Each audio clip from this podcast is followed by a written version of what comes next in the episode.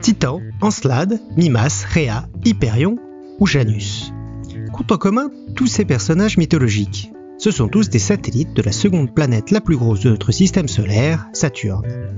Ces objets du système saturnien sont tous l'objet du beau livre Les mondes de Saturne, publié l'année dernière par nos deux invités, Alice Le Gall et Sandrine Vinatier. Ce soir, voyage en orbite de Saturne, nous sommes le mercredi 24 janvier 2023, vous écoutez l'épisode de 502 de Podcast Science, bienvenue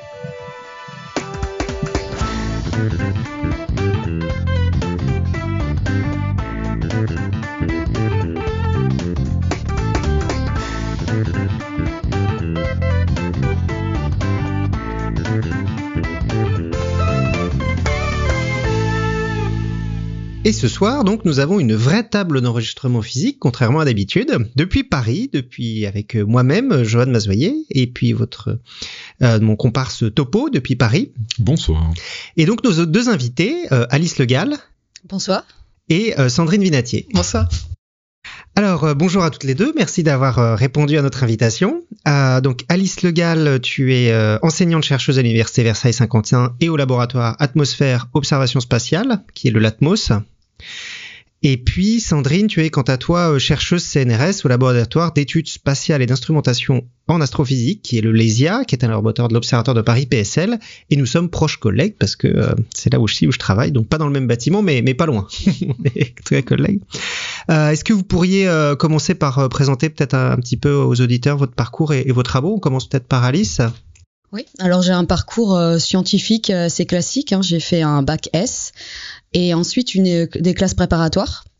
Euh, j'ai intégré une grande école, donc il y a quand même pas mal, il faut le savoir, dans les astrophysiciens de, de gens qui ont une formation d'ingénieur. Donc en l'occurrence, moi j'ai été, euh, euh, j'ai fait l'école euh, Supélec, qui est maintenant fusionnée avec Centrale pour s'appeler Centrale Supélec. Et puis euh, je me suis beaucoup ennuyée en école d'ingénieur. Euh, à part pendant pendant mes stages que j'ai euh, voilà que j'ai choisi de faire euh, en lien avec le domaine du spatial ou de l'exploration. Donc j'ai fait un, un, premier stage en CNES et un stage de fin d'études à l'observatoire de Meudon où vous êtes tous les deux et que j'ai qui m'a passionné et euh, pendant lequel j'ai euh, bah, découvert l'existence de, à l'époque on appelait ça un DEA, maintenant on appelle ça un Master 2, euh, donc le DEA d'astrophysique et d'astronomie et méthodes associées. Au même moment, j'ai été embauchée chez France Télécom et en fait, euh, j'ai décidé de, j'ai démissionné au bout d'un jour, c'est vrai. Un et, jour. Euh, un jour. D'accord. J'appelle jour. le titan. Et euh, pour faire euh, ce fameux DEA euh, et finalement un stage qui a mené à une à une thèse, donc que j'ai soutenu, euh, ça commence à dater, c'était en 2007. Euh, après cette thèse, j'ai fait un postdoctorat, en fait trois ans de postdoctorat aux États-Unis, au JPL, donc un postdoctorat financé par la NASA, où là j'ai eu vraiment beaucoup de chance parce que bah, on va en parler. J'ai travaillé autant ma thèse c'était sur un instrument qui devait partir sur une mission qui finalement a été annulée, une mission vers Mars.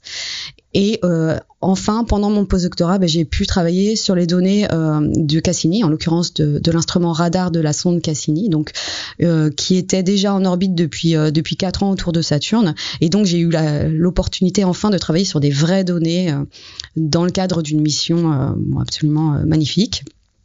Et puis finalement, avec, après ces trois ans, trois ans et demi de postdoctorat, ben, j'ai été recrutée donc euh, au Latmos, qui est en fait euh, une version un peu modifiée du laboratoire dans lequel j'ai fait ma thèse qui n'existe plus. Et puis j'y suis maintenant enseignante chercheuse depuis 2000, euh, 2011. C'est ça. Merci. Et puis euh, Sandrine, quant à toi, du coup? Donc bah, moi j'ai un, un parcours aussi un peu classique, disons, un peu euh, finalement comme Alice, sauf que j'ai pas fait d'école d'ingé. Donc pareil, j'ai fait un, un bac S. Ensuite j'ai été en prépa, donc euh, pas loin d'ici d'ailleurs, à Paris au lycée Buffon. Donc euh, D'accord. et euh, ensuite donc moi par contre je voulais pas être ingénieur, donc j'ai pas candidaté dans les écoles d'ingénieurs. Je suis retournée à la fac et là j'ai fait un magistère de physique. Et, euh, et ensuite, je suis allée en DEA euh, d'astrophysique, euh, celui de Paris, pour faire une thèse. Donc moi, c'était la planétologie qui m'intéressait. Donc à ce moment-là, en fait, j'ai eu beaucoup de chance parce que c'était là où la mission Cassini est arrivée. Donc elle est arrivée en 2004. Donc voilà, il y avait une thèse de proposer à l'observatoire de Meudon. Donc j'ai sauté, j'ai sauté sur l'occasion. Et, voilà, donc c'était assez extraordinaire. hein. Vraiment, c'est- enfin, j'appuie sur le fait que c'est vraiment une chance d'arriver au moment, au moment vraiment au début d'une mission, euh, surtout euh, telle, telle que celle de Cassini. Et, euh, et voilà, on pourra en reparler tout à l'heure de la genèse de, de Cassini, mais euh, bon, il y avait quand même énormément de gens qui avaient beaucoup travaillé. Et voilà, nous, on arrive au moment où les données arrivent, donc enfin, c'est plus que que royal, quoi. Donc j'ai fait ma thèse et ensuite j'ai fait un postdoc, du coup, au laboratoire de météorologie dynamique. J'ai pas dit, mais ma thèse je l'ai faite euh, au Lesia aussi, mhm. et euh, donc là où je travaille actuellement. Euh, ensuite, donc un an de postdoc en, en, France. Ensuite, je suis partie deux ans aux États-Unis et j'ai été recrutée, j'ai été recrutée en 2010. Voilà, donc dans le laboratoire où j'ai fait ma thèse au Lesia. Si je peux dire un truc là en t'écoutant, en fait, je réalise que bah, on s'est connus en DEA en 2004, donc ça fait exactement 20 ans qu'on se connaît.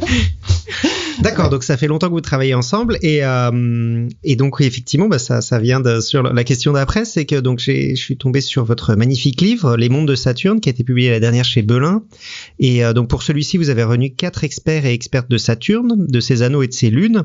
Donc avec en plus de vous, il y a Sandrine euh, Gerlet et Sébastien Charnoz et que nos auditeurs connaissent déjà parce que c'est un collègue de Topo que nous avions déjà invité en 2021 pour l'épisode 452 de Podcast Science, mais rien à voir avec Saturne. C'était un épisode sur l'origine de la Lune, euh, qui était très intéressant.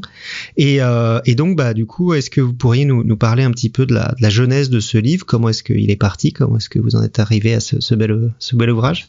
Bah, le point de départ, je dirais, c'est la fin de la mission Cassini. Donc, euh, la mission Cassini, sa mise en orbite autour de Saturne, c'est 2004. Elle va y rester plus de 13 ans.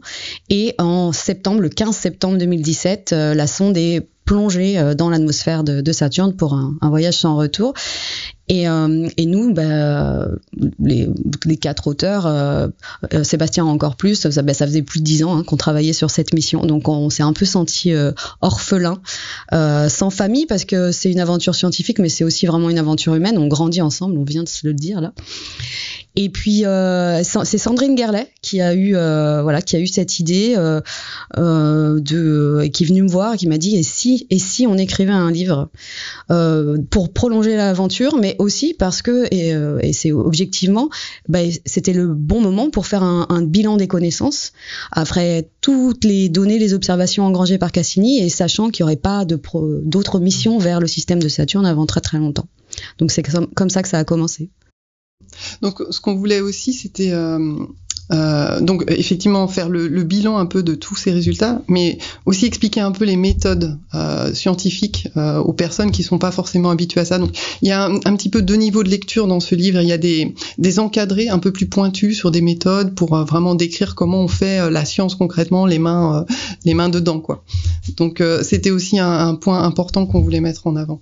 Eh bien très bien. Chers auditeurs, je vous propose d'attacher vos ceintures, éteindre la lumière et puis commencer à se tourner vers le ciel. Euh, Sandrine, donc comme tu nous l'as dit, tu as fait presque toute ta carrière euh, sur euh, une sonde dont les données ont révolutionné notre compréhension de, de Saturne et de son système. Est-ce que tu peux nous parler un petit peu de cette mission Cassini-Huygens? Ça marche. Donc euh, c'est c'est l'une des plus grosses missions spatiales en fait qui a jamais été lancée finalement.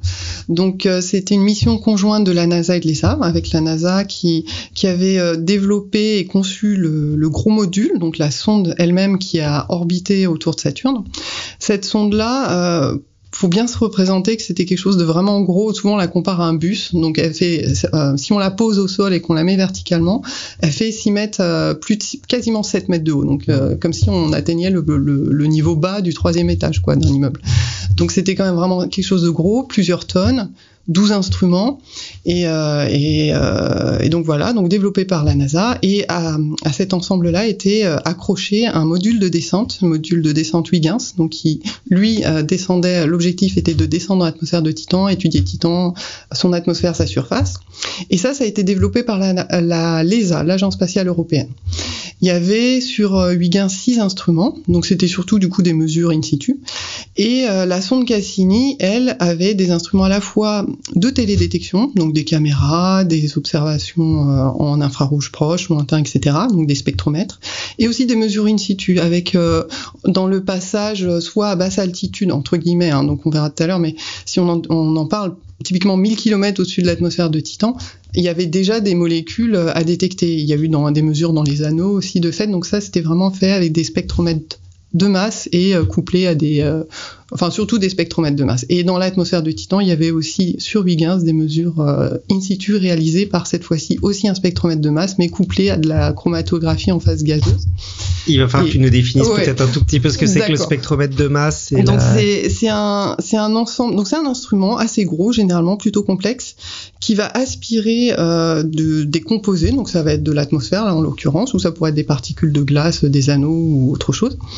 Et, euh, et donc ça va être séparé euh, en fonction euh, par ionisation souvent, donc ça va être les molécules vont être découpées et vont se séparer ensuite par euh, par masse en fait, masse sur charge, donc elles vont être ionisées et en fonction de leur masse et de leur charge, elles vont se être déviées par un champ soit électrique, soit électro enfin ou magnétique, ça dépend des types de spectromètres et ça va être détecté en fait à différentes positions sur le détecteur en bout du spectromètre de masse.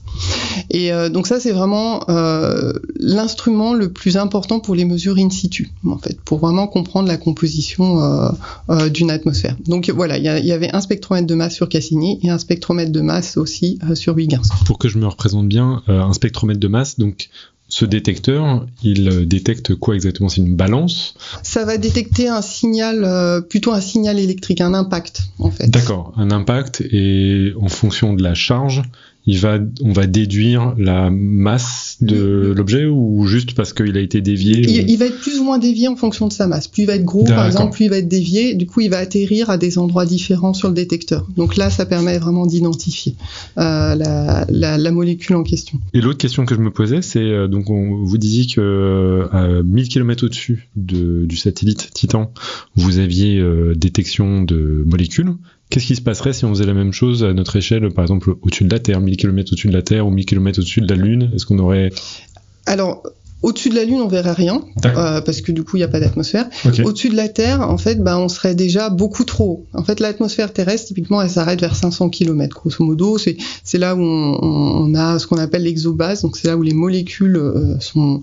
C'est extrêmement peu dense et ça commence... On considère que ça s'échappe vers l'espace. Voilà, c'est plus euh, relié à la gravité euh, de la planète en question. Donc sur la Terre, c'est plutôt vers 500 km. Donc c'est le niveau où il y a la station spatiale orbitale, typiquement. Enfin, elle est même un peu plus bas d'ailleurs.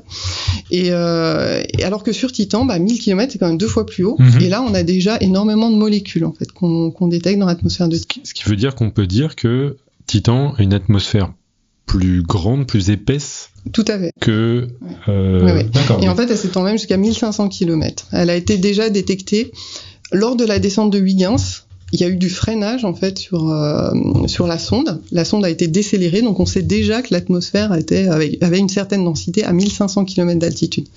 Donc trois fois plus haut que ce qu'on a sur Terre. trois fois plus haut que pour une masse de Titan qui est beaucoup plus petite que la Terre. beaucoup plus petite. Oui. On va y venir à la fin sur Titan spécifiquement dans l'atmosphère, mais oui, c'est une, une, atmosphère assez impressionnante. Euh, donc là, voilà, tu nous as décrit donc Huygens, Cassini, et juste euh, donc Cassini a été envoyé en 2000, euh, est arrivé sur le système en 2004.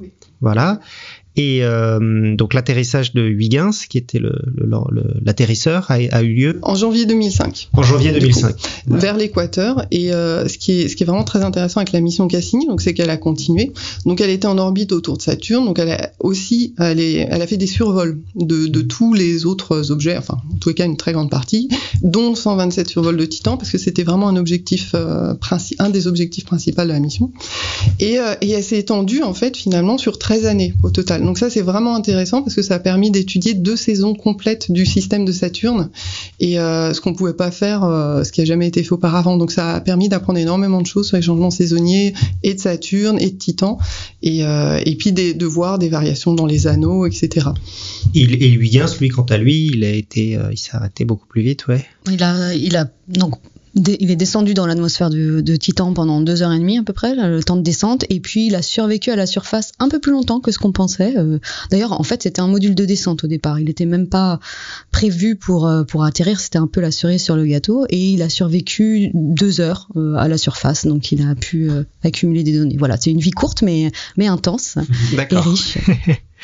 Euh, voilà. Et donc effectivement, tu nous as parlé des, des magnifiques, euh, des magnifiques photos effectivement, et c'est vrai que c'est quand même, je pense que quelque chose qui, euh, vous êtes sans doute d'accord, qui a fait les plus belles photos qu'on ait actuellement de, de, de, des planètes viennent de, la mission Cassini, tous les satellites, etc. Moi, je me rappelle d'ailleurs quand j'étais en thèse, j'avais une, photo de, de d'Encelade sur la, porte de ma chambre.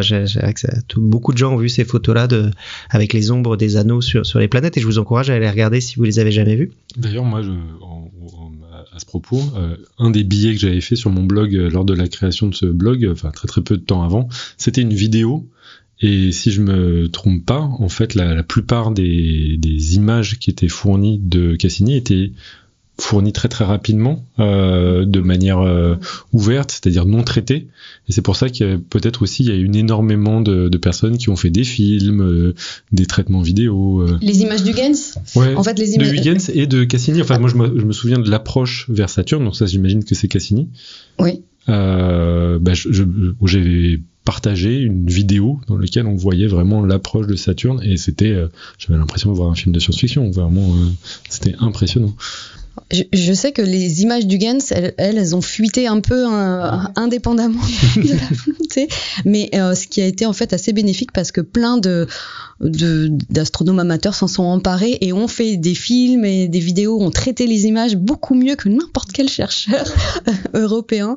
Euh, et euh, et pendant très longtemps, en fait, ces, ces images-là qu'on a montrées, des images qui avaient été traitées par des par des amateurs. Je crois, je crois même que le premier panorama de Huygens, en fait, c'était un amateur qui Ouais, s'était ouais. sorti. euh, On va parler un petit peu peut-être de, de la planète avant de voilà de rentrer, donc euh, pas trop parce que ce qui nous intéresse, ce qui va nous intéresser aujourd'hui, c'est, plus les satellites.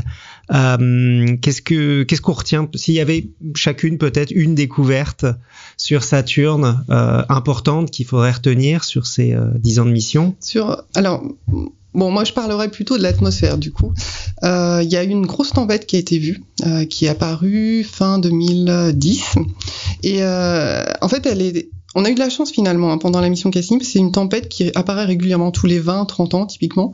Et ben là, il se trouve qu'elle est apparue en plein milieu de la mission et euh, elle a donc pu être euh, suivie euh, pendant 7 mois à peu près. C'est maintenu 7 mois. Et donc on a pu voir comment elle s'est formée, comment finalement elle s'est disloquée et puis elle a disparu. Ce qu'on pouvait pas voir nécessairement sur les autres, les autres, les tempêtes précédentes vu que c'était observé depuis le sol. Et, et pour la première fois, il y a de la glace d'eau qui a été détectée en fait dans cette tempête. Et ça c'est vraiment important parce qu'habituellement la glace d'eau, on, la voit pas, donc elle avait jamais été vue sur euh, Saturne parce qu'elle est, condense très profondément sur euh, donc Saturne on l'a pas dit mais c'est dix fois plus loin du Soleil que la Terre ne l'est du Soleil, donc il fait beaucoup plus froid. Et, euh, et voilà, donc la glace d'eau condense très bas. Et grâce à cette tempête, en fait, il y avait eu une ascendance, des ascendances très puissantes d'air, et ça a amené cette glace d'eau à très haute altitude. Et c'est pour ça qu'elle a été détectée. Donc ça, ça montre vraiment à quel point euh, il peut y avoir des, moments où l'énergie en fait de, Saturne euh, va être relâchée dans ces zones d'ascendance comme des orages vraiment gigantesques qui feraient dix fois euh, en termes d'épaisseur les orages terrestres et, donc ça donne des informations sur la dynamique globale et aussi la composition de la qui est, un peu plus à l'intérieur en fait de Saturne. Donc ça c'était c'était un, résultat assez étonnant parce que finalement elle n'était pas attendue à ce moment-là cette tempête là. Donc ça c'était une première chose et une autre chose euh, assez assez rigolote et vraiment intéressante scientifiquement c'est euh, les ondes. Donc les anneaux ont été vraiment euh, scannés, observés euh, par Cassini, et en fait il y a eu des ondes du coup qui ont été euh, observées, et euh, donc euh, on s'est rendu compte que ces ondes, elles, suivaient en fait des patterns, des, sortes de structures sur euh, Saturne, et, ça, ça peut. Donc pourquoi? C'est parce qu'en fait ces, structures dans la dans l'atmosphère de Saturne vont modifier légèrement le champ de gravité euh, de la planète. Et ça ça va être euh, ça va avoir un petit impact sur euh, les orbites des grains des, anneaux. Et donc ça va créer des ondes. Et comme ça on peut suivre finalement faire un peu comme de la sismologie de l'atmosphère de Saturne en voyant sur les anneaux des signatures, donc qui vont être des ondes avec des fréquences différentes qui euh, sont directement liées à ce qui se passe dans l'atmosphère. C'est des, des, ondes euh, selon le quel plan par rapport aux anneaux, c'est perpendiculaire? C'est dans le même plan. C'est dans le même Ah, plan. d'accord, Après, donc, euh, ouais, après il y en a d'autres aussi qui sont euh, qui sont en dehors, donc qui, qui montent, euh, qui qui sait comment dire. Bon, les anneaux typiquement ils font 10 à 20 mètres de- d'épaisseur, et il y a des il y a des endroits où il y a des colonnes en fait qui qui, qui s'étendent beaucoup plus haut. Donc ça c'est d'autres types d'ondes. Mhm. Et je crois qu'on, je suis pas sûre qu'on connaisse bien l'origine en fait de ces ondes-là. Finalement, elles ont été observées grâce à l'équinoxe en fait pendant l'équinoxe. Donc elles, elles ont été vues parce qu'elles ont été illuminées en fait par le côté finalement. Ces structures euh, très verticales. Et, euh, euh, je pense oui qu'on connaît pas l'origine en fait. Donc ça c'est vraiment grâce encore à la mission Cassini. Et tu as, commencé à parler des anneaux et c'est vrai que c'est assez, c'est assez caractéristique parce que c'est, finalement c'est quelque chose qui est très caractéristique d'une planète maintenant. Je, je regardais par exemple sur mon téléphone quand vous mettez l'emoji planète, bah, elle a des anneaux cette planète. Or en fait euh, c'est pas quelque chose qui est super fréquent dans le système solaire les anneaux. Est-ce que toutes les planètes ont des anneaux? Est-ce que la Terre a des anneaux? Toutes les planètes euh, géantes euh, du système solaire, en tout cas, euh, ont des anneaux. Donc euh, Jupiter, Uranus et Neptune aussi. Alors ils sont moins impressionnants et de loin et moins massifs et moins brillants que ceux de Saturne. Euh, les anneaux de, de Jupiter, à l'œil nu, ils sont complètement invisibles. Hein, c'est de la poussière très assez sombre et très diffuse. Euh, ben, ceux d'Uranus, on les a vus il y a pas longtemps, là, grâce au James Webb Space Telescope. C'était la Euh, première détection de ces anneaux? Non, on les avait vus pour la première fois, c'était dans les années 80 grâce à la sonde Voyager 2 Mhm. mais on les avait pas revus depuis. Euh, le James Webb a aussi réobservé euh, les anneaux de Neptune, qui sont en fait euh, pour beaucoup ils sont tronqués. On parle plus d'arcs ou de, de, de cordes, et euh, dont, d'ailleurs, euh, enfin un des un des grands co-découvreurs de, des anneaux de Neptune, c'était André Braic à qui on a dédié on a dédié ce livre. Donc non, c'est un phénomène assez répandu. Il y a même un Chariclo, c'est un, un objet de transneptunien, donc au-delà de Neptune, sur lequel on pense avoir détecté, autour duquel on pense avoir détecté des anneaux. Donc même des non-planètes, même des corps petits peuvent avoir des, anneaux. Alors là, moi, je suis très très perturbé par euh, la. J'apprends qu'il y a des arcs, donc pas des anneaux complets, mais qui, ils tournent autour de la planète. Ils tournent, mais c'est comme si, oui, euh, il manquait une partie. Je suis pas sûre qu'on comprenne bien euh, leur formation. euh, et je, je me souviens en ayant justement lu les, les interprétations des images collectées là, par le James Webb sur Neptune, qu'on avait remarqué bah, des changements. Il y avait un des arcs d'ailleurs qui avait été, je crois que c'est celui qui avait été aussi co-découvert par Cécile Ferrari et que donc ils avaient baptisé Courage parce que ça commence par un C. Et ben il avait disparu. Le courage avait disparu. Donc en plus c'est des structures euh, qui voilà qui sont pas forcément euh, très stables euh, dans le temps, mais encore une fois on a euh, l'observation des années 80 de Voyager 2 et puis euh, maintenant euh, celle du James Webb. Donc euh, Pourquoi il fallait que ça commence par un C pas... parce que Cécile Ferrari, Ah, Cécile ça commence par un C. J'y suis. ça. Ils auraient pu l'appeler Cécile, mais ils ont de l'appeler Courage. Et c'est pas lié à l'âge de, de, de l'anneau? Euh, En gros, les anneaux, ça, ça fait complet, et en fait, un arc, ce serait un, un jeune anneau en formation Je pense que c'est plus compliqué que ça. Ça doit être plutôt lié à des, des instabilités parce que comme on voit sur finalement euh, même pas 40 ans, euh, enfin, des anneaux qui ont changé. Et, euh, et, et d'ailleurs, ils ont, ils pensent en avoir découvert un nouveau autour de Neptune. Enfin, voilà, donc ça, ça semble être assez mouvant finalement. Et euh, en tous les cas, à l'échelle de quelques décennies. Donc, euh, alors que les anneaux de Saturne, euh, bon bah, il y a l'âge euh, qui est pas encore très bien connu, mais c'est des, au moins des centaines de milliers d'années. Donc, euh, on n'est pas sur les mêmes, euh, les on n'est pas sur les mêmes échelles. Donc euh, là, il faudrait inviter des collègues spécialistes de ça. Il y en a à l'observatoire d'ailleurs. Et donc sur ces anneaux, est-ce qu'on a une idée de parce que du coup c'est une planète qui a à la fois des anneaux et des satellites, d'ailleurs pas comme toutes les géantes gazeuses, voilà. Est-ce que il y a un, un régime séparé? Est-ce que quand on est proche, on a des anneaux? Quand on est loin, est-ce que c'est un peu plus compliqué que ça? Est-ce qu'on est et du coup, est-ce que ces ces anneaux finalement sont des sortes de satellites qui seraient arrivés trop proches? Est-ce qu'on pourrait dire ça ou? Ce qu'on qu'on peut dire, c'est que oui, il semblerait qu'il y ait une limite quand même assez claire entre le monde des anneaux et le monde euh, des satellites. Donc les anneaux, ils s'étendent entre 7, euh, 70 000 km jusqu'à 140 000, oui, 75 000 km du centre de, de Saturne jusqu'à 140 000 km du centre, donc qui s'étendent sur environ euh, 60 70 000 km, je vais y arriver, euh, avec, euh, sachant qu'ils ont une épaisseur euh, qui est en moyenne de moins de 10 mètres. Donc c'est des, des structures extrêmement fines. Pour donner un, oui, un, référentiel, c'est 6400, c'est le rayon terrestre, donc ça veut dire que c'est des structures qui font 7 ou 8 fois la en rayon terrestre en, termes de largeur. Ouais, c'est très très large. Je crois que c'est Sébastien Charnos qui dit qu'une bonne analogie, c'est bah, 10 000 fois ou au moins 1000 fois plus fin qu'une feuille de papier, quoi pour se rendre compte de, la, finesse. Et euh, effectivement, il semblerait que ben, à, la limite entre donc ce monde des satellites et ce monde des anneaux, ben, il y, a, y a ce qu'on appelle la, la, limite de Roche, en fait, qui est environ à 2,5 fois le rayon saturnien, qui correspond à l'endroit où euh, les forces de destruction liées aux forces de, marée euh, de Saturne euh, eh bien, se compensent avec les, forces d'agrégation, les forces de cohésion euh, de la matière. Donc pour, le dire simplement, en fait, quand on a des particules qui sont en dessous de cette limite de Roche, plus près de, la planète, elles tournent assez rapidement et donc quand elles se rencontrent, si elles, elles se rentrent en collision, eh ben, elles vont avoir des vitesses qui sont supérieures à la vitesse de libération, on connaît un peu euh, cette notion-là. Du coup, elles vont jamais s'agglomérer, jamais euh, se fusionner. En revanche, quand on est donc au-delà de cette limite de Roche, eh ben, les vitesses euh, orbitales des particules sont en dessous de cette fameuse vitesse de libération et elles peuvent se rencontrer et s'accoupler, quoi, si j'ose dire, et former des, des, satellites. Et donc c'est très c'est très séparé sur le système. Il y a les anneaux et puis au-delà il y a les satellites et il n'y a pas d'anneaux au-delà des satellites ou? Alors, déjà, il y a des arcs. Moi, je, je, vais revenir, c'est ma découverte du jour. Hein. Sur Saturne, il n'y a, pas d'arc, mais euh, il y, a, y, a, quelques anneaux diffus au-delà euh, de ce qu'on appelle euh, les anneaux principaux.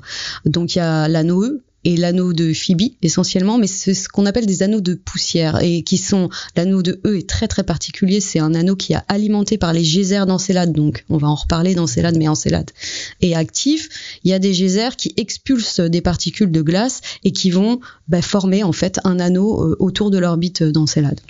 Donc ça c'est l'anneau E. L'anneau de Phoebe, c'est l'érosion euh, d'un satellite très sombre euh, qui est très très loin de, de Saturne, qui on pense voilà ou peut-être qu'il a subi plein de collisions qui a créé cet anneau de poussière. Mais c'est pas à propre, voilà, c'est pas comme les anneaux principaux. Et dans les anneaux, quand même, pour être tout à fait honnête, il y a quelques, quelques lunes, des lunes mineures, des petites lunes, qui sont là comme coincées euh, par des effets de résonance de mécanique euh, céleste ou alors qui sont éphémères, qui apparaissent, qui disparaissent. Donc il y en a, il y en a, il y a par exemple il y a Pan, il y a Atlas, il y a Daphné, et il y a, on, pense aussi plein de petites lunes, peut-être plusieurs centaines qu'on ne voit pas mais qu'on devine parce qu'il y a des structures en hélice qui euh, voilà qui sans doute enfin on, les explique par euh, l'existence enfin l'interaction de petites lunes qui feraient moins de 500 mètres. Donc on peut on peut pas les voir on les voit pas. Mais qui interagissent avec les anneaux et qui créent ces structures en forme d'hélice D'accord. Donc il y a des spirales, il y a des arcs, il y a des hélices dans les anneaux. Donc c'est. Oui, du coup, les, hélices, elles se manifestent comment? J'avais pas très bien me eh représenter. En, fait, ça fait comme euh, des sillons euh, où il y a moins de matière, donc des sillons noirs. Euh, mais en forme d'hélice quoi.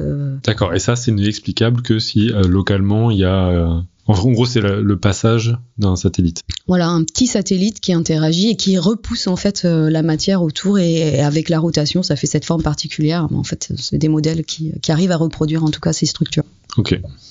Voilà, bah du coup on va, on a déjà beaucoup parlé, mais les satellites, euh, donc euh, les satellites, donc pour vous rappeler, oui c'est vrai qu'on a déjà beaucoup parlé, mais peut-être on l'a pas défini, c'est donc ces, ces objets qui tournent autour des planètes. Donc nous on en a un qui s'appelle la Lune. Euh, est-ce que euh, donc combien y en a-t-il pour le système saturnien et est-ce que et, comment est-ce qu'il s'appelle gros? Alors j'ai vérifié avant de venir parce que quand on a écrit le livre et qu'on l'a publié, il y en avait 82 et là on en est à 146. D'accord, faut écrire un, addendum. Vous avez écrit le livre en combien de temps Non, mais euh, en fait, il y a, y a une énorme moisson euh, de découverte de nouvelles lunes il y a, y a quelques mois seulement. Donc, je crois qu'ils en ont découvert 50 d'un coup. Euh, après, il faut bien comprendre les nouvelles lunes qu'on découvre, c'est ce qu'on appelle des lunes irrégulières, qui sont en fait les lunes les plus nombreuses dans le système solaire, qui sont des lunes qui sont éloignées de leur planète à plusieurs millions de kilomètres, donc qui orbitent en plusieurs années autour de la planète, qui sont souvent sur des orbites un peu un peu excentriques, parfois rétrogrades, donc qui vont dans le sens inverse de la planète. Et, euh, en, fait, ces lunes-là, elles sont en général, euh, bah, elles sont petites, hein, elles font moins de 10 km à quelques exceptions près, elles sont sombres, voilà, elles sont plus dures à observer, mais avec les techniques d'observation qui s'améliorent, on, les voit et quand on en voit, on en voit 50 d'un coup. Donc ça peut, le compteur euh, peut monter euh, d'un seul coup. Donc c'est les, les, les, les, enfin, les, les lunes les plus nombreuses de Saturne, ce sont ces lunes irrégulières. Mais c'est pas forcément les plus fascinantes. Enfin, à ce stade.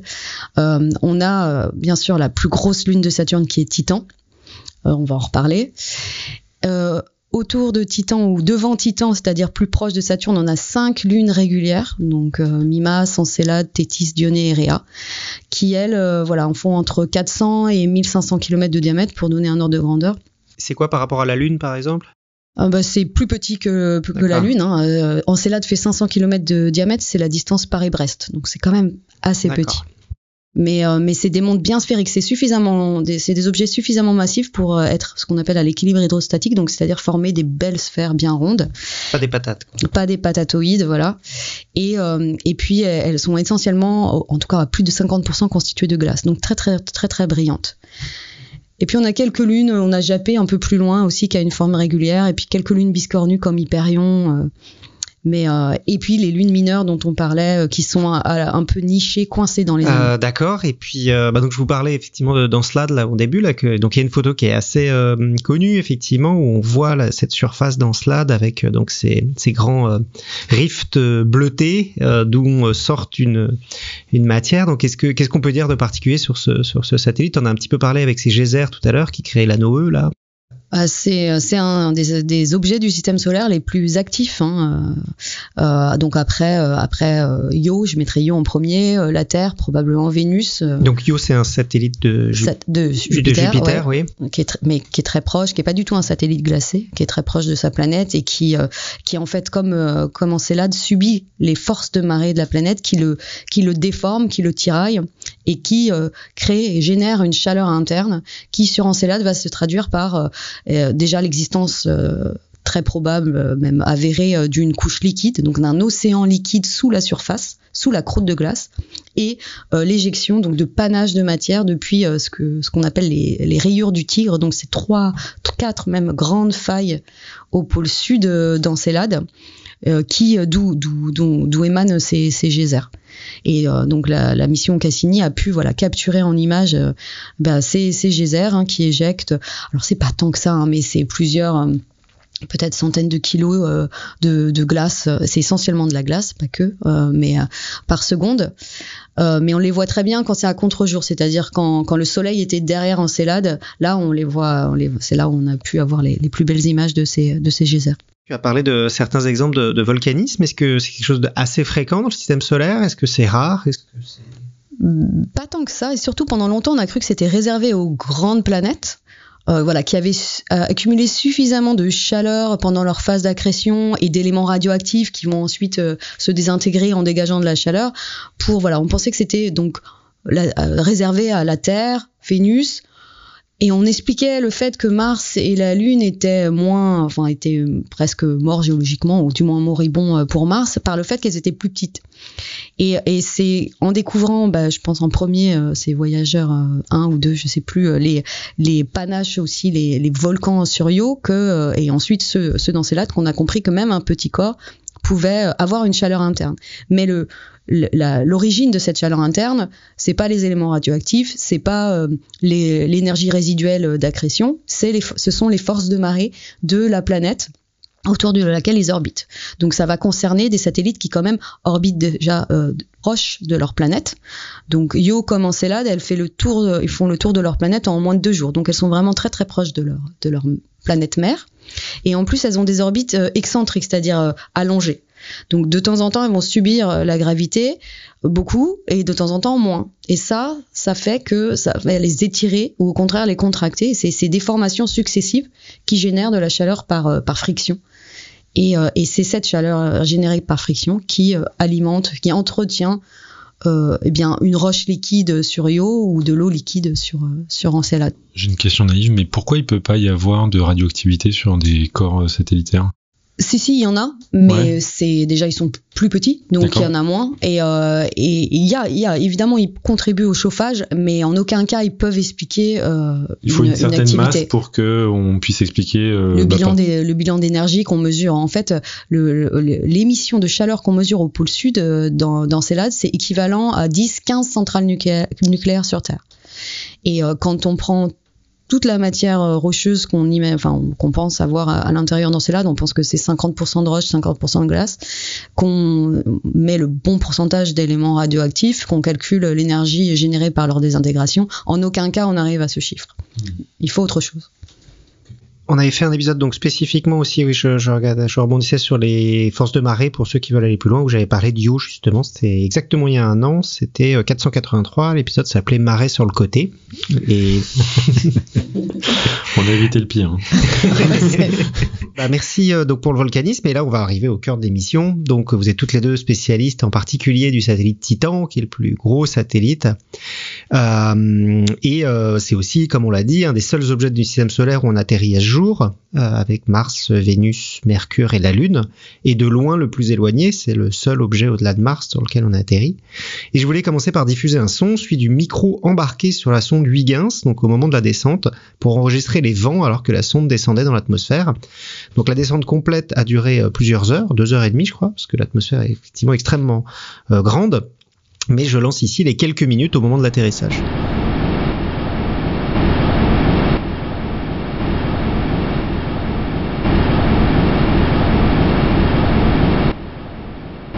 Bon, c'était sans doute pas l'instrument le plus utile de l'atterrisseur, mais euh, mais pour moi je trouve que c'est assez immersif d'imaginer que le, son qu'on entend actuellement là, enfin qu'on a entendu, c'est euh, à peu près celui qu'on entendrait si on était en train nous-mêmes de descendre en parachute euh, sur Titan.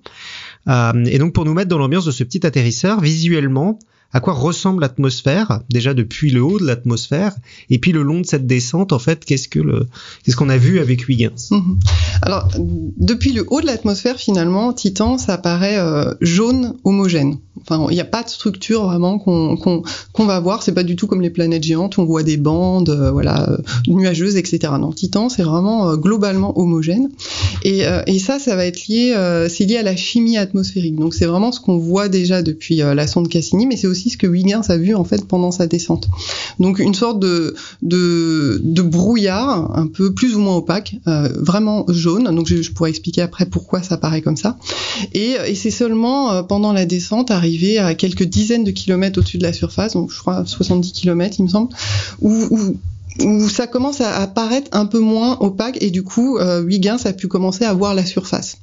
Et, euh, et donc alors qu'est-ce qui crée cette, euh, atmosphère jaune? Donc c'est des petites particules, donc des brumes photochimiques qui sont formées euh, naturellement dans l'atmosphère de Titan.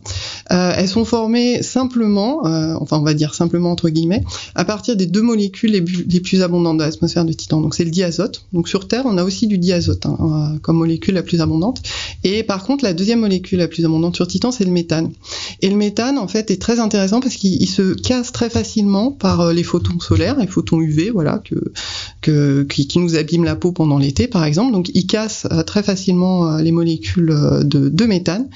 Et, ça, ça peut se combiner, en fait, pour former des molécules plus complexes. Et donc, à la fois des, ce qu'on appelle des hydrocarbures, donc qui contiennent du carbone et de l'hydrogène, et le diazote, lui, peut être brisé aussi, donc ça crée des atomes d'azote. Donc tout ça, ça se mélange et ça crée petit à petit des molécules de plus en plus complexes qui se combinent entre elles et ça va former des sortes de petites sphères qui elles-mêmes vont se coller les unes aux autres et former ces aérosols, donc qui sont la brume photochimique qui, euh, du fait de sa composition et de ses propriétés optiques, va diffuser la lumière solaire et va donner cette couleur jaune euh, dans l'atmosphère du Titan. Et comme ça, ça se forme déjà à très haute altitude. Donc, je vous ai dit tout à l'heure qu'on euh, savait, Cassini avait détecté des molécules à plus de 1000 km d'altitude. En fait, ces aérosols sont même déjà présents à cette altitude-là. Et, et donc, du fait de cette très grande épaisseur de l'atmosphère, donc les 1500 km d'épaisseur, bah, ça paraît totalement opaque et finalement visible, on voit pas du tout la surface euh, de Titan. Et, euh, et donc, arrivé à la surface de Titan, donc si on était sur Huygens, donc qu'est-ce qui a été vu? Donc c'est euh, donc du fait de ces 1500 km d'atmosphère, plus du fait qu'on est dix fois plus loin euh, du Soleil que la Terre ne est du Soleil, finalement il y a moins de rayonnement. euh, il y a 100 fois moins de rayonnement qui arrive en haut de l'atmosphère, et avec ces 1500 km d'épaisseur de brume photochimique, il y a seulement 10% de ce qu'il y a en haut de l'atmosphère qui arrive à la surface. Donc en conclusion, à la surface, il y a seulement 1000 fois moins euh, de rayonnement solaire qu'on en a sur Terre. Donc c'est un peu comme si on était soit à l'aube ou au crépuscule sur Terre. Et ça, en plein jour sur Titan. Donc il fait vraiment très sombre. Donc c'est cette couleur jaune orangé plutôt sombre et, euh, et euh, donc on voit euh, voilà en, en, plein jour. Donc c'est c'est pas très euh, diversifié disons. La composition de ces aérosols, si j'ai bien compris, c'est une chimie qui se fait un peu spontanément.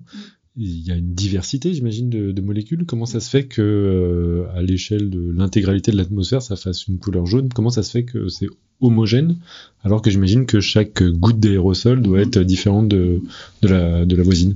Alors, je sais pas si on peut l'expliquer très simplement en termes de composition, mais par exemple, ce qui est fait en laboratoire, c'est comme ça aussi qu'on a des informations sur la composition de l'atmosphère de Titan. Donc, dans des chambres, on va mélanger de l'azote et du méthane. On, injecte une, une, source, euh, une source d'énergie, donc soit des photons, soit soit une décharge électrique. Bref, pour casser ces molécules-là, et euh, elles s'agglomèrent. Donc, finalement, on reproduit exactement ce qui se passe dans l'atmosphère de Titan.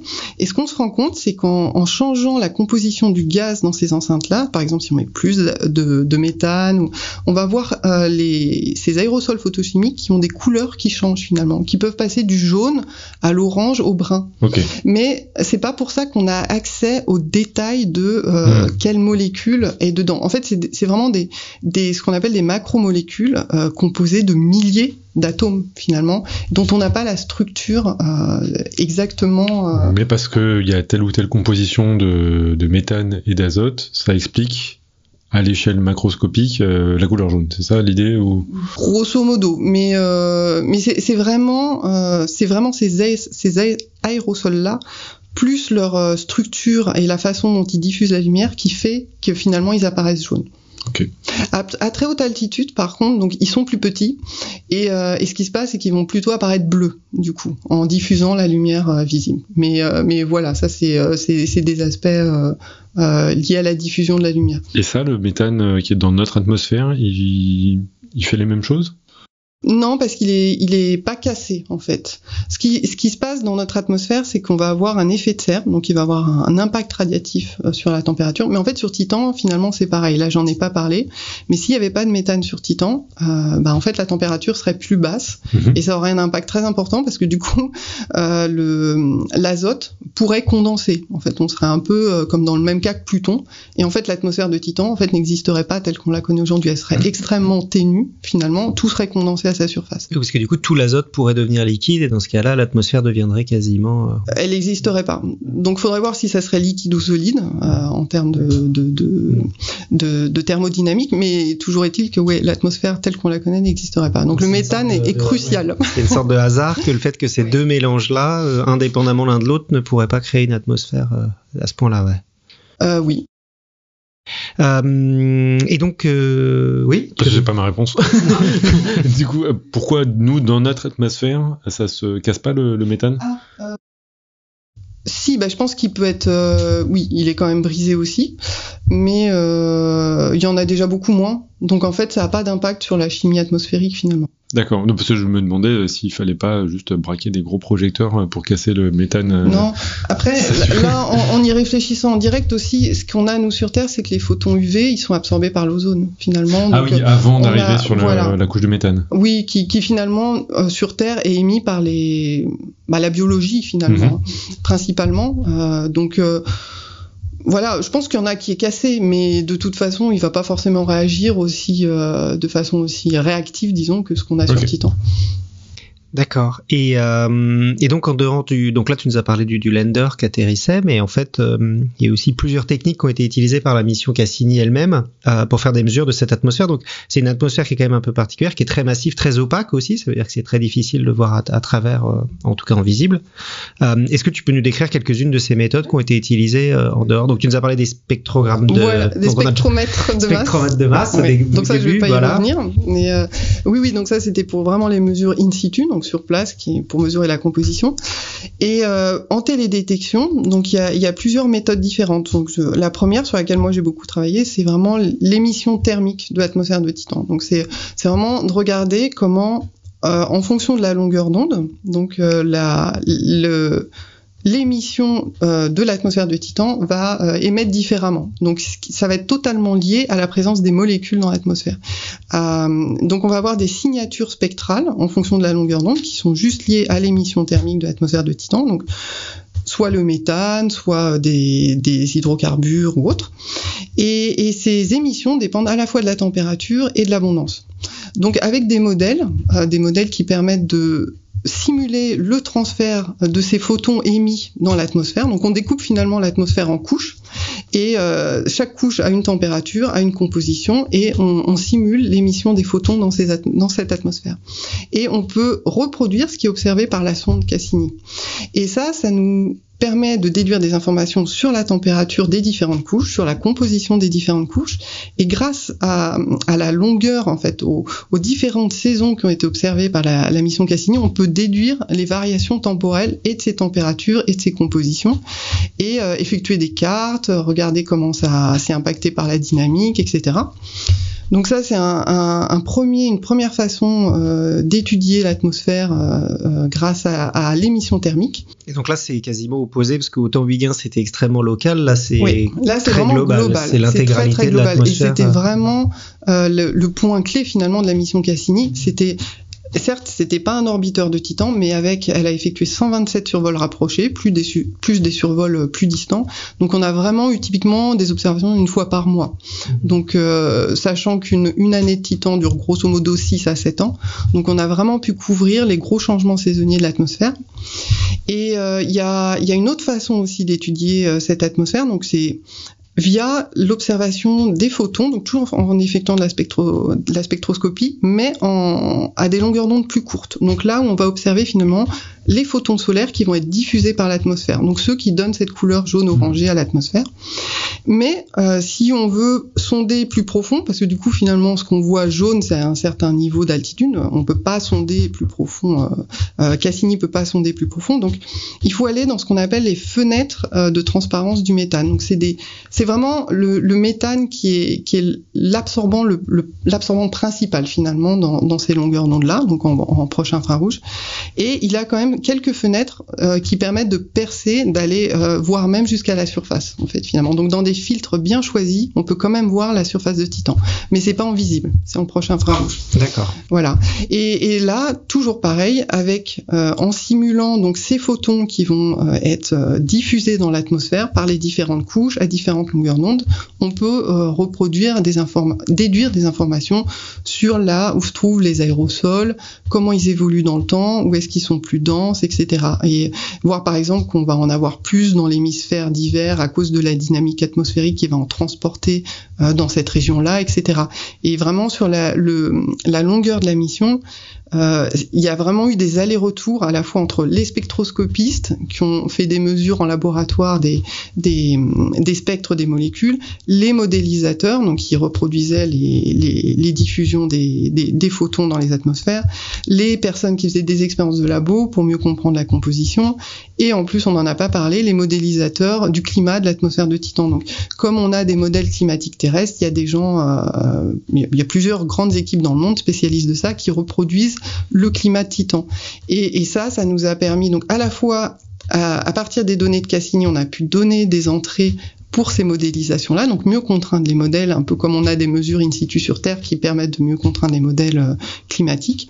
Et ces modèles-là nous ont permis d'interpréter aussi nos observations, parce que d'emblée, euh, on pouvait parfois déduire des, cartes de, de, température en se demandant, bah tiens, qu'est-ce qui peut expliquer qu'il fait plus chaud ici, plus froid là? Si jamais c'était pas attendu, là par contre, les modèles de climat peuvent permettre euh, d'interpréter euh, des observations qui de prime abord paraissent pas si intuitives que ça. D'accord, oui, donc parce que là, effectivement, c'était aussi une de mes autres questions, c'est que tu as pas, as pas mal parlé de la, de la chimie, puisque c'était ta spécialité, la chimie de l'atmosphère, mais il y a aussi euh, beaucoup d'études dynamiques avec des, des vents, des effets saisonniers.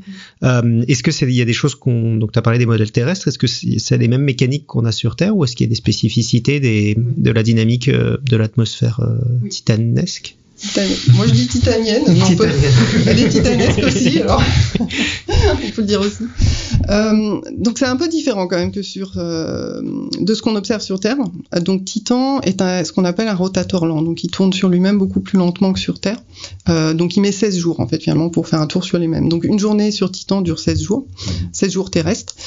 Et euh, donc ça c'est un premier point. Donc finalement ça signifie que dans l'atmosphère les mouvements vont pas être déviés euh, comme sur Terre aussi efficacement vers la droite, donc lié à quand on va vers le, le pôle nord, donc, qui est la force de Coriolis qui va dévier euh, du coup euh, les masses d'air euh, vers l'est. Donc sur Titan, il y a un peu ce phénomène-là aussi, mais c'est lié à des mouvements qui vont de l'équateur vers les pôles. Donc en se rapprochant de l'axe de rotation, finalement, l'atmosphère va tourner plus vite. Et l'atmosphère dans son ensemble, donc bon, j'en parle pas dans le détail, mais il y a également des ondes qui font que l'atmosphère totale tourne plus vite euh, que euh, la surface de Titan elle-même. Et il a été mesuré, euh, donc là pour le coup c'était pas la mission Cassini mais c'était depuis la Terre grâce au radiotélescope ALMA. Donc ça a permis de mesurer grâce au décalage Doppler des raies spectrales la vitesse des vents dans l'atmosphère à très haute altitude. Et une des, des, découvertes vraiment étonnantes d'il y a quelques années, c'est que finalement les vents à, à haute altitude dans l'atmosphère de Titan tournent à presque 1000 km heure. Donc on ne comprend pas bien le mécanisme qui crée euh, des vitesses si grandes de vent à si haute altitude. Et typiquement, ces vents euh, qui tournent d'ouest en est, euh, donc je le rappelle vraiment sur toute l'atmosphère, diminuent leur intensité, leur vitesse diminue quand on s'enfonce dans l'atmosphère de Titan. Et il y a une couche à 70 km où en fait finalement les vents sont nuls et on ne sait pas pourquoi. Donc l'origine de, de ces, le, que, du fait que les vents soient nuls à ce moment-là, on ne sait pas vraiment pourquoi. Et ensuite, ça réaugmente un peu, euh, la vitesse des vents réaugmente un peu vers la surface. Mais à la surface du Titan, en fait, typiquement, les vents sont de l'ordre de 1 km, 1 km heure, quoi, 1, 2, 3 km heure. Donc c'est vraiment très, euh, euh, les, les, les, vents sont vraiment pas forts. D'accord. Donc il y a pas, y a, malgré le fait qu'il y ait de l'eau liquide, on ne peut pas faire de, de kite sur Titan? Alors en fait, il n'y a pas d'eau liquide mais il y a du méthane liquide. on n'en a pas parlé, mais euh, euh, alors en fait, si peut-être qu'on pourrait quand même en faire. Faudrait faire une étude parce que comme l'atmosphère est plus dense, euh, la portance est aussi. je savais que les questions kite résonneraient chez Sandrine, qui est une grande spécialiste. je, bon voilà, je pense que ça n'a pas été étudié, mais mais c'est tout l'intérêt de la mission Dragonfly dont on parlera plus tard.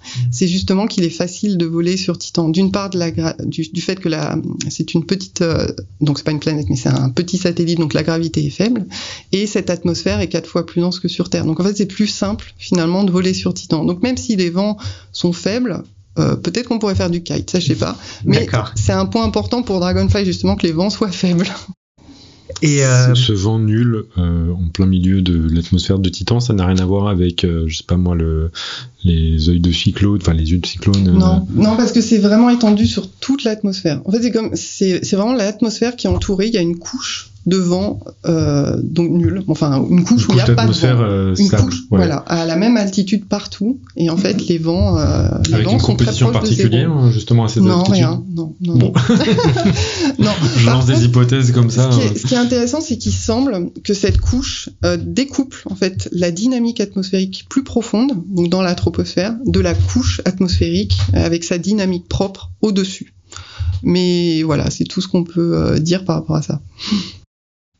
Et euh, du coup, effectivement, je me suis trompé. J'ai dit qu'il y avait de l'eau liquide. Il n'y a pas d'eau liquide. Il y a du méthane liquide. Et on va passer maintenant à, à Alice pour les questions sur la surface. Et je vais te poser un peu la même question. Qu'est-ce que qu'est-ce qu'on a vu en fait lors de la descente de Huygens? Donc, comme euh, j'ai compris, donc sur les euh, sur les 10 premiers sur les 100 premiers non 1000 premiers kilomètres, on n'a rien vu. Et puis sur les 100 derniers mètres, on a commencé à voir apparaître la surface. Et qu'est-ce qu'on a vu à ce moment-là en fait? Ouais, le paysage s'est dévoilé un peu au fur et à mesure. C'est surtout, je pense, à partir de quand on est passé sous la couche de brume, donc c'est sous 70 km qu'on a commencé à, deviner euh, des structures à la surface.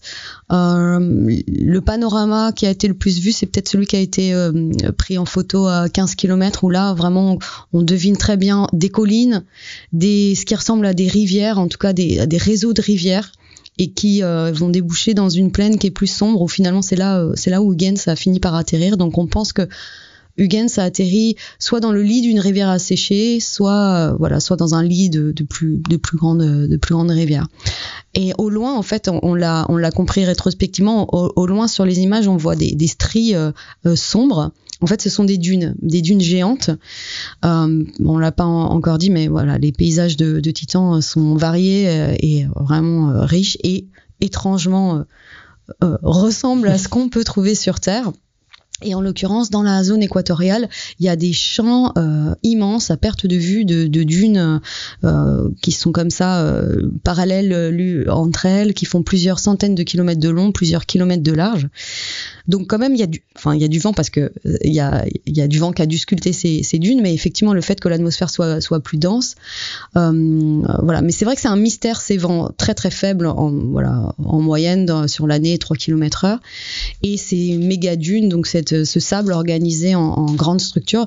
Euh, ce qu'on pense, c'est quand même, si tu veux faire du kite, il y a des, il y a des saisons euh, privilégiées. Voilà, au moment des équinoxes, les modèles et euh, les observations qu'ont pu faire euh, Cassini ben, montrent que dans, au niveau de l'équateur, il y a des pointes de vitesse du vent qui en plus va pas dans le sens qu'il a le reste de, de l'année, donc des pointes à 30-40 km/h. Donc c'est voilà, peut-être le moment. Le problème, c'est que les lacs, ils sont en altitude, enfin, ils sont en, en, grande latitude. Et donc, oui, donc tu as parlé de rivières, tu as parlé de lacs, euh, est-ce qu'il y a un océan, est-ce qu'il y, a beaucoup de. Et quel est ce liquide, en fait, qu'on trouve sur Mars? Sur euh, Titan Sur Titan, ouais. Donc, oui, j'ai parlé de dunes, déjà, de montagnes, de collines, de rivières, et il y a, y a, aussi des cratères, voilà, il y en a quelques-uns, une centaine identifiés, mais pas beaucoup, et, des, des, lacs, en fait, effectivement, Titan, c'est le seul.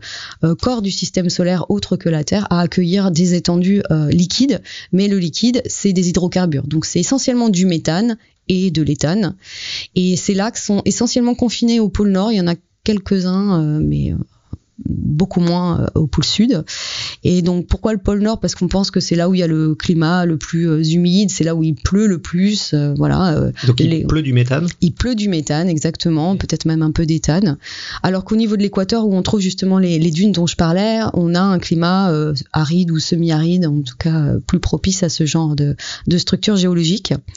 Donc en l'occurrence, il y a des lacs, il y a même trois mers. Donc quand, il y a, quand euh, les lacs atteignent une certaine taille, on parle de mer. Donc il y a 600 petits lacs et trois grosses mers qui ont la taille euh, des lacs du Middle West américain pour donner euh, pour donner une idée. Euh, donc au final, les, étendues liquides de Titan recouvrent une fois et demie la France. Voilà, ça donne ça donne un peu une idée. Ces grandes mers, elles ont fait l'objet quand même d'observations particulières par la sonde Cassini. Et on a même réussi sur certaines d'entre elles à mesurer leur leur, épaisseur, l'épaisseur du liquide, de la couche liquide. Donc on a trouvé jusqu'à 200 mètres d'épaisseur euh, sur euh, l'une de, ces mers. Donc il y a, y a, quand même euh, voilà, il y a du, liquide. Oui, c'est ce que j'allais poser. En fait, toutes ces observations de, du pôle, des équateurs et tout ça, ça c'est Cassini. Alors que Huygens, lui, il a atterri où exactement? Huygens, il a atterri à 10, 10, 10 degrés latitude sud, donc dans la zone équatoriale, quoi, dans la ceinture équatoriale. D'accord. Et effectivement, les observations dont je parle là, ce sont des observations Cassini et de l'instrument. Alors, euh, euh, Sandrine en a un petit peu parlé. Donc il y avait euh, les imageurs, les deux imageurs infrarouges qui étaient à bord de Cassini pouvaient quand même percevoir la surface grâce à ces fenêtres de transparence du méthane. Mhm. donc ils ont livré euh, des images euh, de la surface. Mais l'instrument qui a été vraiment conçu pour aller cartographier la surface de, de Titan, c'est l'instrument sur lequel j'ai travaillé euh, et je travaille encore, donc j'ai un peu d'émotion en en parlant. C'est le radar de Cassini. Et tu n'as pas encore prononcé le mot radar. Non, mais j'attendais que, que, tu, en parles. C'est l'instrument phare de, de cette mission. Donc il a été vraiment conçu parce qu'il y avait eu cette déception des missions voyageurs de quand ils ont survolé Titan, ils se sont rendus compte qu'ils avaient aucun moyen de voir la surface. Ils avaient, ils savaient qu'il y avait une atmosphère, ils savaient qu'elle était opaque, mais pas à ce point-là. Et donc euh, vraiment, c'était euh, obligé que dans la, mission qui suivait, donc la mission Cassini, il y avait un radar imageur, euh, donc qui c'est un système actif, un radar, hein, c'est un, un, système qui envoie des ondes, en l'occurrence dans le domaine micro-ondes, donc longueur d'onde centimétrique, donc beaucoup plus longue longueur d'onde que l'infrarouge, encore plus que l'optique. Ces longueurs d'onde, elles passent dans l'atmosphère comme du beurre, c'est transparent, et elles vont euh, se réfléchir, être diffusées par la surface, et le radar va collecter la partie des ondes qui revient dans sa direction. Et de là, bon, il y a tout un, traitement des données, mais qui permet de faire des, images. Donc, ces images, euh, alors, on n'a pas pu survoler de très très près Titan, mais au mieux, elles ont une résolution de 300 mètres c'est limité, mais c'est quand même les, images avec la résolution la plus détaillée que l'on ait de Titan. Les imageurs infrarouges, qui eux tiraient parti des fenêtres de transparence euh, du méthane, avaient une résolution en moyenne de 4 km par pixel ou 10 km euh, pour, ISS. Euh, donc 300 mètres, euh, c'est pas pixel, c'est pas mal. Après, c'est seulement 20% de la surface qui a été cartographiée avec cette résolution-là, mais au moins 5, 50% avec une résolution d'un kilomètre. Malheureusement, à la fin, on n'a pas une carte euh, complète de Titan, puisque euh, Sandrine l'a rappelé, mais euh, Cassini c'était un orbiteur de Saturne, pas de Titan, hmm. donc il a fait que des survols successifs. À chaque fois, on pouvait cartographier que 1% de la surface et puis on n'avait pas le droit d'observer à chaque survol. Donc c'est voilà, c'est comme un puzzle qui euh, qui s'assemble progressivement.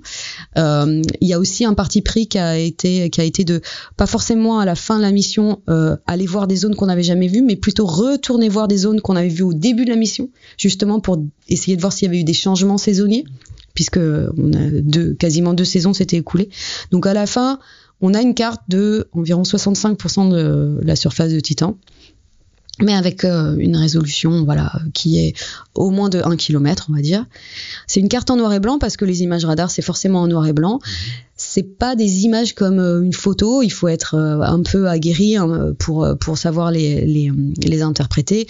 Mais quand même, il y a des choses qui se voient très bien. Enfin, si vous achetez le livre, ah, bon, ou si vous allez sur sur internet, vous pouvez taper voilà surface Titan et vous verrez, vous reconnaîtrez voilà les, les mers très très bien, les, les, les dunes aussi. Alors moi j'ai une question naïve, mais comment ça se fait que les, ces longueurs euh, de micro-ondes émises réfléchissent sur la surface de Titan mhm. et soient pas absorbées, transformées euh, Qu'est-ce qui fait que ces longueurs d'onde particulières euh, sont exploitées comme radar? Oui, alors en fait, pour être tout à fait précise, il y a une partie qui va être transmise dans le sous-sol et qui va pouvoir interagir d'ailleurs ah, avec s'il y a des structures dans le sous-sol, je sais pas, des cailloux, euh, des, des, couches, et qui va pouvoir être diffusée ou re-réfléchie aussi par le sous-sol. Et à la fin, le radar il réceptionne tout ça un peu, euh, un peu en même temps. Euh, Qu'est-ce qui fait bah, En fait, cette saison-là, elles interagissent, enfin, elles réagissent quand il y a eu un, ce qu'on appelle un contraste de permittivité électrique, c'est-à-dire une différence de composition. Ouais, j'avais envie de dire un gros pour, pour réveiller les gens. Euh, mais effectivement, quand il y a une différence de composition, là, tout d'un coup, on passe ben, de l'air euh, à un sol euh, soit de glace, soit recouvert de matière organique, parce qu'on l'a pas encore dit, mais en fait, toute la, tous les aérosols dont parlait Sandrine tout à l'heure, ben, au fur et à mesure, sédimentent à la surface de Titan, qui est comme recouvert comme ça d'une d'une suie organique. Donc, Titan, sa croûte, c'est de la glace, mais en fait, la glace, elle a fleur, on n'en a pas détecté tant que ça. Bon, on n'avait pas forcément beaucoup de moyens pour détecter la glace, mais on a peu d'indices de la présence de la glace euh, à la surface. De glace de méthane. De glace d'eau. Non, de glace H2O. Ah. Oui, Titan, c'est comme tous les autres euh, satellites principaux de, de Saturne. C'est vraiment au moins 50% de glace, quoi. Donc ça ah c'est de la glace d'eau. Et, euh, et, et, cette croûte, elle est recouverte de, euh, de matières organiques, des aérosols, euh, des aérosols qui sédimentent, qui sont formés par photodissociation dans l'atmosphère de Titan et qui sédimentent à la surface. Euh, et donc, donc effectivement, donc quand il y a un contraste entre deux compositions différentes, ben, hop, elles, elles, elles se réfléchissent. C'est les lois, c'est la théorie de Maxwell, c'est les lois de Snell Descartes, euh, voilà. Ouais, super. Ouais. Bien. Non, mais en gros, euh, c'est à peu près la même le même phénomène quand, par exemple, on voit le, la lumière à travers un verre d'eau, c'est ça, c'est ce genre de choses? Alors à travers un verre d'eau, c'est oui, c'est plus comme quand on éclaire un miroir ou quand on éclaire une surface et il y a une partie de la lumière qui revient. C'est une euh, ou comme un flash. En fait, euh, oui, l'image qui peut être prise, c'est euh, tout est dans le noir et un flash. Et en fait, le flash, donc c'est le flash, ce serait l'équivalent des ondes que le radar envoie, parce que c'est vraiment par rapport à tous les instruments dont on a parlé jusqu'ici, c'est un instrument actif. Mhm. Donc il a sa propre source d'énergie. C'est pas la lumière du soleil qui, qui regarde ou comment elle est diffusée, comment elle est réfléchie, c'est les ondes qu'il envoie. Donc le flash, quand il éclaire une scène qui est dans l'obscurité, finalement on va on va voir bah, toutes les, zones dans cette scène qui euh, soit sont lisses, soit sont rugueuses, mais qui vont voilà qui vont renvoyer une partie de cette lumière dans notre direction. C'est le même principe, la même idée. Merci bien pour ce très complet. Euh, et je voulais finir aussi parce qu'on a un peu parlé de volcanisme ce soir. Est-ce qu'il y a du volcanisme sur Titan? Est-ce qu'on, oui ou non? Est-ce qu'on s'y attendait ou pas? Bah, je vais dire, on ne sait pas. D'accord. Euh, on pense parce que, bon, pour une raison très simple, euh, euh, Sandrine aussi en a parlé. Donc, dans l'atmosphère de Titan, il y a du méthane, et, mais la durée de vie du méthane dans l'atmosphère est très courte. Je sais plus combien c'est. Euh, c'est ça, exactement, 10 millions d'années, parce qu'il est cassé. ouais, moi je m'attendais 3 secondes, d'accord. 10 millions d'années, très court. Bah d'accord, ok. c'est court. À l'échelle du système solaire, c'est très court parce que, donc, on le disait, il est cassé euh, notamment par les euh, photons UV euh, du Soleil. Et pourtant, on en détecte jusqu'à 5% dans l'atmosphère de Titan. Donc, soit on est à un moment particulier d'histoire de Titan où elle a du méthane et elle est en train de le perdre, ce qui paraît quand même un peu peu probable, soit il y a un mécanisme qui permet de renouveler le méthane de l'atmosphère. Et le mécanisme naturel auquel on pense, c'est le volcanisme. Dans le cas de Titan, on va parler de cryovolcanisme parce qu'il fait très froid et parce que la lave, c'est pas c'est pas du, basalte, la lave c'est de la glace d'eau fondue, chaude. Mais voilà, donc donc c'est pour ça qu'on pense que voilà, en tout cas il y a un mécanisme de dégazage. Mais il faut dire que euh, pendant toute la mission Cassini, il y a plusieurs édifices à la surface, des espèces de montagnes qui ont été euh, identifiées euh, ou présentées comme de potentiels cryovolcans mais on n'a pas de, de preuves irréfutables. Il y a un, un, édifice qui est particulièrement convaincant, mais on n'a pas détecté de points chauds. On a voilà, on n'a pas détecté euh, d'émissions de quoi, d'éruption. On n'a pas vu de changement, euh, en tout cas clair à la surface. On n'avait pas forcément les moyens de les voir aussi. Mais donc moi, pour moi, la question elle est encore en suspens. C'est très probable, mais pour l'instant, c'est pas démontré. D'accord. Eh ben, je vous remercie. Euh, et je voulais passer un petit peu à donc ce qui s'est passé un peu depuis euh, depuis la, publication du livre, donc l'année dernière. Je sais qu'on a reçu des, images de Titan grâce à James Webb. On en a un petit peu parlé. Donc James Webb, c'est ce grand satellite euh, qui, qui orbite pas très loin de la Terre, en comparaison, mais euh, qui a pris des images, qui a été envoyé il y a deux ans maintenant exactement, et qui a pris des images de Titan. Qu'est-ce qu'on a appris de nouveau? Qui a été intéressant, c'est de voir euh, des nuages en fait qui ont été observés au pôle Nord. Donc ça, c'est quelque chose qu'on s'attendait à voir à la fin de la mission Cassini parce que c'était le début de l'été euh, dans l'hémisphère nord, mais on s'attendait quand même à les voir plus tôt que ça. Et en fait, à la fin de la mission Cassini, finalement, ils n'étaient pas vraiment apparus. Donc, euh, ça a été vraiment important de voir que finalement, euh, quelques années après, ils étaient quand même là, comme prévu par les modèles euh, de circulation générale, donc les modèles climatiques dont je parlais tout à l'heure. Et, et, et, le donc le James Webb aussi a, a, donc a une sensibilité vraiment très grande et, et, a une résolution aussi spectrale qui est meilleure que celle qu'avaient les instruments de Cassini. Et du coup, finalement, il y a des signatures en fait spectrales qui sont observées qui n'étaient pas observées par euh, par Cassini. Donc il y a, quand même des choses voilà à analyser, à creuser. Et euh, et puis si il est possible d'avoir d'autres observations, on pourra faire un peu d'évolution temporelle, voire euh, continuer à, à, étudier le cycle saisonnier de Titan, ce qu'on ne peut plus faire depuis que Cassini n'est plus là. Encore une question naïve, mais si on avait utilisé Hubble pour faire des images de Titan, ça aurait servi absolument à rien.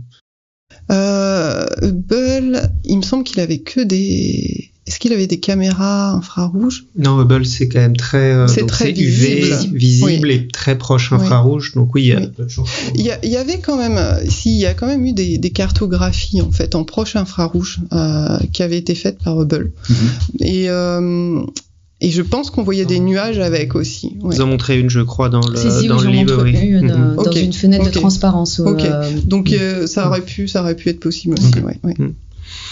Euh, voilà. Et du coup, bah, je pense pour pour, pour conclure, quand est-ce qu'on y retourne? Quelles sont les, prochaines missions qu'on va envoyer là-bas? Bah, la, prochaine grande mission, du coup, c'est celle sur laquelle Alice et moi euh, on, travaille. Donc évidemment, il y a des centaines de personnes dessus. Hein. C'est une mission de la NASA qui s'appelle Dragonfly. Donc c'est un, drone euh, qui, qui va voler à la surface de Titan, dont l'objectif est vraiment d'étudier la l'habitabilité de Titan, c'est-à-dire la, la, la jusqu'où la chimie en fait est allée à la surface de Titan, sachant qu'en plus on sait qu'il y a de la glace d'eau, donc comme l'a dit Alice, il y a ces aérosols photochimiques, donc cette matière organique, Et donc Dragonfly va aller dans un cratère où euh, juste après en fait l'impact, il y a pu y avoir de l'eau liquide en raison de, l'échauffement lié à, à l'impact lui-même. Donc pendant, on, estime pendant quelques centaines voire milliers d'années, il y a pu y avoir de l'eau liquide avec ces aérosols de matière organique, euh, ces aérosols photochimiques qui auraient pu se mélanger à l'eau. Et ça, on sait qu'en laboratoire, si on mélange donc ces aérosols dont j'ai parlé tout à l'heure, qui sont formés dans les chambres, des chambres euh, où on mélange des gaz et, et des et des, des sources d'énergie, donc qui donnent ces aérosols de couleur jaune à marron. Si on les mélange cela avec de l'eau, en fait, en, en, quelques dizaines de jours, finalement, ça crée des molécules euh, beaucoup plus complexes qui sont d'intérêt, comme des acides aminés, etc. Mmh. Donc, qui sont d'intérêt pour la chimie prébiotique. Donc, euh, voilà, en gros, euh, ce que va faire l'objectif très global de Dragonfly, qui va décoller en 2028 et devrait arriver en 2034, euh, du coup, dans Titan, soit exactement une année titanienne après. Donc ça, c'est l'atterrisseur, et ce serait pareil, un, un même couple Cassini-Huygens ou juste non, c'est très différent. Là, c'est euh, vraiment une seule plateforme. D'accord. Mais c'est pas un atterrisseur, c'est un drone. Donc c'est une plateforme qui va pouvoir se mouvoir et aller euh, visiter euh, plusieurs plusieurs euh, sites en fait. Donc c'est vraiment un gros drone. D'accord. Quelle taille en, environ? Alors ouais, quelle taille? Il fait jusqu'à 4 mètres d'envergure, 800 kilos. Donc c'est un hélicoptère en fait. C'est une, une voiture compacte. Ouais qui vole. Ouais, qui vole. qui vole, mais on l'a dit, voilà. Mais qui vole. L'atmosphère la, de Titan est entre 4 et 5 fois plus dense que celle de la Terre. La gravité est 7 fois plus faible. C'est parfait, quoi. C'est idéal pour, pour voler. Donc là, le parti pris, c'est de faire des analyses in situ, justement pour essayer de comprendre le, ce que disait Sandrine, le niveau de complexité qu'a atteint la matière organique sur Titan. Donc on va collecter des échantillons du sol et on embarque évidemment un laboratoire d'analyse chimique qui va pouvoir dire tiens est-ce qu'il y a des acides aminés, des protéines, voilà qu'est-ce qu'il y a d'intéressant? Quelles molécules complexes sont, sont présentes à la surface de, de Titan et notamment près de notre destination finale qui est donc un cratère d'impact assez frais donc ça veut dire jeune, hein, qui a eu lieu, enfin quand on dit jeune, hein, ça veut dire plusieurs dizaines de millions d'années quand même, mais où on sait que dans un passé pas si lointain, il y a eu de l'eau liquide à la surface en interaction avec la matière organique. Donc on va essayer de récolter en fait les résultats des, euh, réactions chimiques qu'on puisse produire euh, pendant cette période. Dans quelle mesure le, les résultats là qui ont été faits sur le drone martien ont pu renseigner, euh, vous aider pour Dragonfly? Si ça aide, en fait, évidemment, Dragonfly c'est un énorme drone euh, qui va être en navigation autonome. On peut pas le piloter à distance. Hein, okay. euh, il faudrait trois heures aller-retour euh, au ah oui. signal minimum. Donc évidemment, on va lui dire quoi faire euh, d'un jour sur l'autre, d'un jour titanien sur l'autre. Euh, mais là, quand il sera en vol, il sera en autonomie totale et, et, même le premier atterrissage, ça va être un des moments les plus angoissants pour nous, enfin de, no de, notre carrière, on va dire. Il va avoir voilà deux heures et demie d'essence et à la fin, il devra décider tout seul où atterrir, mmh. vraiment à la, enfin à l'aveugle avec ses caméras. Donc tout ce qui a été fait euh, par Ingenuity sur euh, Persévérance, notamment en termes de traitement d'image pour la navigation autonome, et eh bien ça, ça renseigne, voilà, ça, ça aide à améliorer les modèles, à améliorer la chaîne de décision, euh, voilà, qui à partir des images qu'il prendra va lui permettre de bien euh, identifier l'endroit où il peut se poser de façon la plus sûre euh, possible. Donc ça aide, voilà, de ce point de vue-là. Mmh. Même parce que après les dimensions sont n'ont rien à voir. Bah, j'imagine l'atmosphère est pas la même. Le... Voilà. Ingenuity c'est 2 kilos, mais Mars, voilà. voilà, 2 kilos contre 800. Mais bon, voilà. Là, ce qui nous intéresse, c'est vraiment tout le processus de traitement d'image pour la navigation autonome. Très bien, et eh ben merci beaucoup. Je voulais donc c'était un bref aperçu du livre très complet Les Mondes de Saturne qui est disponible chez Belin depuis l'année dernière. Et je voulais un peu conclure cette interview parce que j'ai vu la dédicace que vous avez marquée au début. Donc c'est un astronome que tu, as mentionné qui s'appelle André Braic. Euh, donc qui est, est cet astronome et qu'est-ce qu'il représente pour votre génération donc d'explorateurs du système solaire? Bah, Déjà. Euh pour nous, c'était notre prof finalement en DEA, voire même avant à la fac aussi. C'était euh, c'était euh, quelqu'un qui avait un enthousiasme incroyable pour faire euh, passer en fait les messages euh, liés à l'astrophysique, mais plus plus particulièrement à la planétologie. Et, euh, et, et voilà, donc c'était un planétologue hors pair et qui, qui était toujours, pour qui c'était vraiment toujours très important de transmettre la science, la méthode scientifique. Et, et c'était un, un, enseignant incroyable. Donc donc voilà. Et drôle.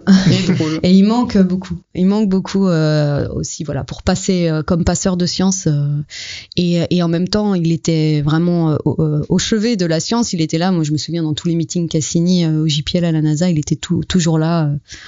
à prendre des notes et à, et à poser des questions. Donc euh, voilà, c'est quelqu'un qui manque. C'était aussi le directeur de thèse de Sébastien Charnoz, qui est peut-être son héritier le plus euh, le plus direct, euh, en tout cas moi je trouve, dans la espèce de virtuosité. euh. Bah, je vous remercie. Et, euh, et donc, bah, je voulais euh, passer à la citation. Alors, j'en ai trouvé une dans le livre, si tu n'en avais pas, mais...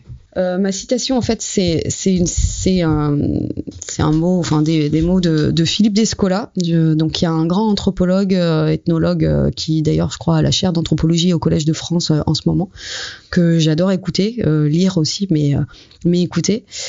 Et, euh, et ce que j'aime, alors bon, il l'a dit sur plein de formes. Là, je l'ai noté comme ça parce que c'était dans un podcast aussi. J'aime bien écouter les podcasts, c'est super les podcasts.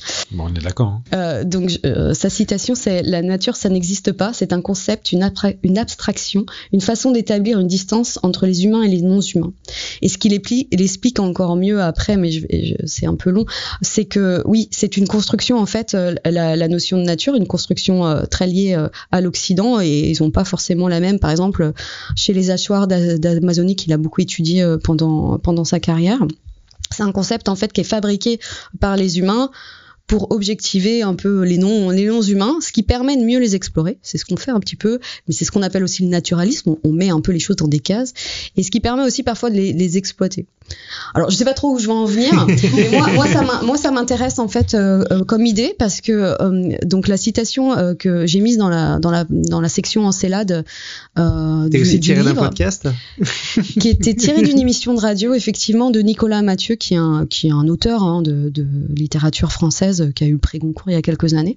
Et il explique comment, en regardant des images de d'Encelade, il a ressenti un sentiment de fraternité. Bah, je peux, je peux la lire si tu veux. Oui. Oui, donc c'est donc c'est dans le livre. Donc c'est Nicolas Mathieu qui est écrivain français qui a écrit prix Neubourg, prix Goncourt 2018 pour leur livre Les enfants après eux.